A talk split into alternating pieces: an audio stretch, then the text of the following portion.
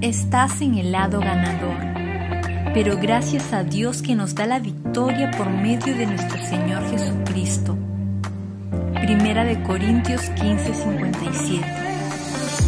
No hay nada de lo que me encanta hablar más que de Jesús y de su amor por las personas. Me da fuerza cuando soy débil, me llena de alegría cuando me deprimo por lo que sucede a mi alrededor. Me da paz cuando hay caos, me da esperanza cuando la derrota parece inminente.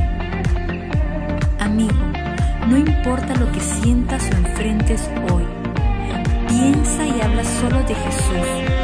Tú y yo estamos en el lado ganador en este día. Puede haber mucho dolor y quebrantamiento en nuestro mundo. Puede que tengas algunas preguntas. Puedes estar enfrentando alguna oposición.